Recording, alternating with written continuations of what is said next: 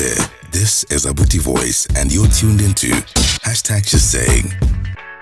Welcome to episode 7, dubbed Be Kind. So, you know, I watch every day how people suffer.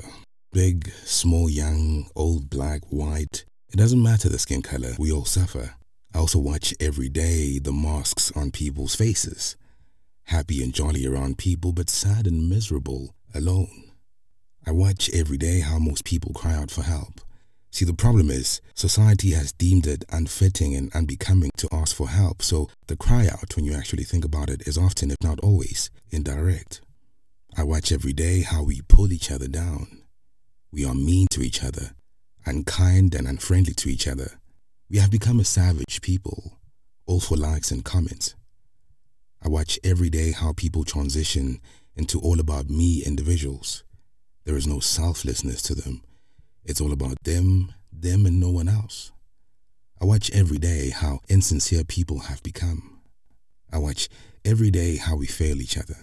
I mean, when last did you call your friend and ask them how they're really doing? We all busy, I get it. We all have lives to live, but would it really kill us to check up on our friend who may be depressed?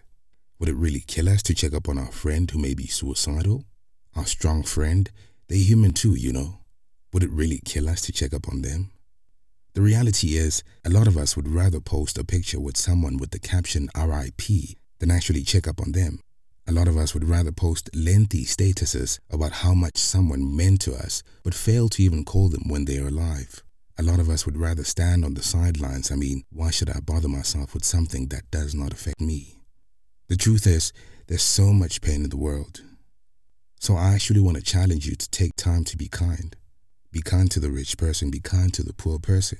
Be kind to the young person, be kind to the old person. Be kind to each person you encounter because at the end of the day, no one has this life thing figured out. We all have battles we're fighting, some more than others. So, be kind. I'm just saying. Hi there, this is Abuti Voice, and you're tuned into hashtag just saying.